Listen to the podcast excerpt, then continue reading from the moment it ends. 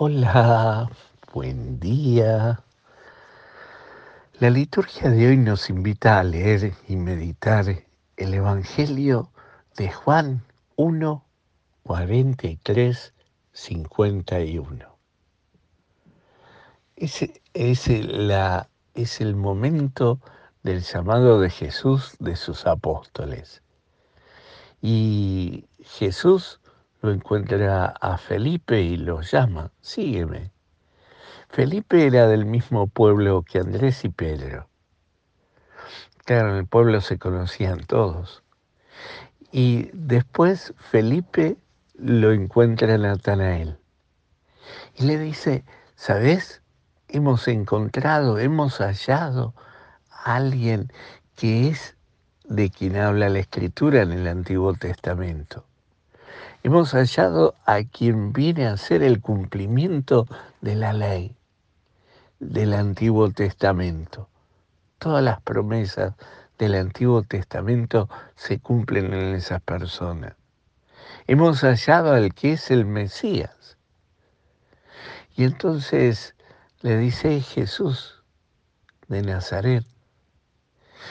Y Natanael este, fiel, fiel a sus prejuicios, le va a decir, de Nazaret, de Nazaret puede salir algo bueno. Y entonces eh, Felipe le va a decir, ven y lo verás. Ven y haz tú tu propia experiencia. Ven y comparte tú también. Y entonces, cuando llega delante de Jesús, Jesús lo mira a Natanael y le va a decir, este hombre es un hombre sin doblez. Es un verdadero israelita, es un hombre sin doblez. Y entonces eh, eh, Natanael se sorprende y le va a decir, Señor, ¿de dónde me conoces? Y Jesús le va a decir, te vi bajo la higuera. Quizás Nunca en la vida sepamos qué estaba haciendo Natanael bajo la higuera. Es una cuestión íntima entre Jesús y Natanael. Pero algo grande, algo relacionado a la justicia, algo relacionado a la bondad, algo que él no quería que nadie supiera porque era algo bueno para otro. Este, sin embargo, Dios que ve en lo secreto, vio su propio, el propio corazón y lo descubrió. Y veo que eres el Rey, el Salvador, el Redentor. Sin embargo, eh, eh, Jesús le va a decir, dices esto porque te di bajo la higuera. Sin embargo, verás cosas más grandes todavía, el cielo abierto, los ángeles de Dios subiendo y bajando a la presencia de Él con varias cosas de este Evangelio quiero rescatar. La primera es cómo nos juegan en contra de los prejuicios. A mí me pasa, y me ha pasado, y me pasará siempre porque soy un hombre que súper pecador en ese sentido. Y uno cree que la sabe toda y, aplica la ley de sus prejuicios. Fulano es así, mengano es allá ¿Podrá salir algo bueno de acá? ¿Qué va a salir? Esto. Y somos capaces hasta desechar para el reino cosas que Dios rescata. Dios es tan grande y tan misericordioso que actúa en el corazón de los hombres, que cuando el hombre abre su corazón a su gracia y le abre la puerta a Él que entre, él actúa en el corazón del hombre y lo transforma. Y esa transformación lleva a manifestar al mundo este, la presencia de Dios. Cuando uno menos se lo piensa, donde uno eh, en el pantano más terrible de la vida, allí se encuentra siempre una rosa que florece por esa misericordia de Dios.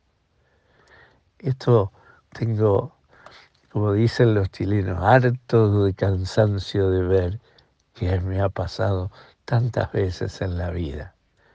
en este lugar, en esta situación, en este, con esta persona, en el momento menos pensado, allí se manifiesta Dios en el corazón de la persona y nace esa y se hace esa luz de su presencia amorosa. Por eso eh, recemos, yo siempre pido perdón a Dios por mis prejuicios, por juzgar antes, por prejuzgar antes, por mirar con los ojos demasiado humanos, por mirar con, con las categorías y juzgar con las categorías mías pobres de todos los días. ¿A qué nos invita el Señor?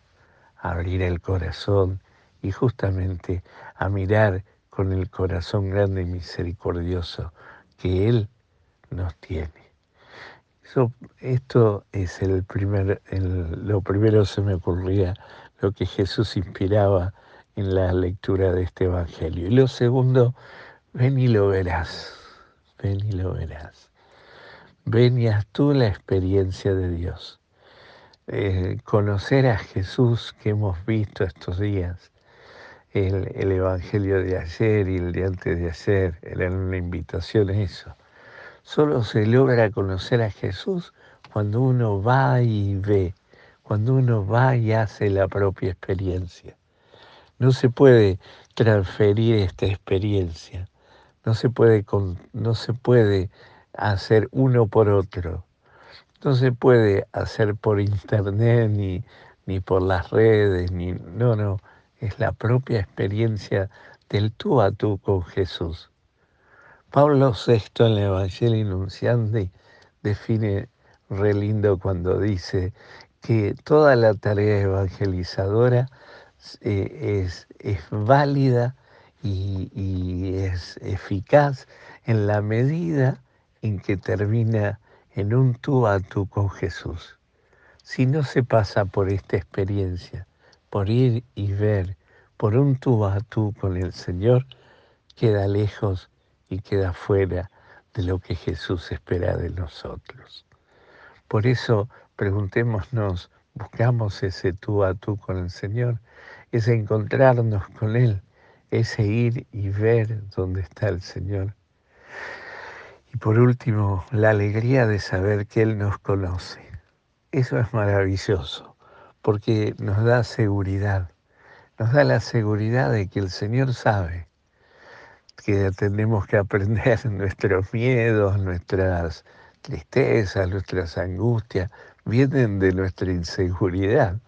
Y nuestra inseguridad es eh, no creer que el Señor nos conozca.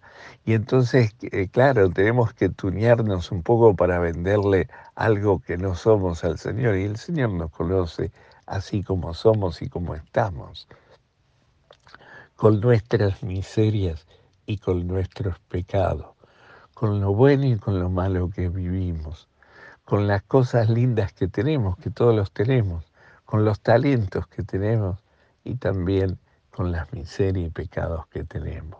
Por eso el Señor nos va a decir siempre, te vi bajo la higuera, te vi en esta situación de vida que estaba buena y te vi en la otra, en la difícil, en la pecaminosa, en la alejada de mí. Pidámosle hoy al Señor que también nosotros nos sintamos hoy como Natanael llamados o como Felipe llamados a seguirlo, como Natanael invitados a hacer la experiencia, sabiendo que el Señor siempre está y nos conoce así como somos. Que el Señor hoy te conceda un maravilloso día, te llene su gracia y te dé su paz, en el nombre del Padre, del Hijo y del Espíritu Santo. Amén.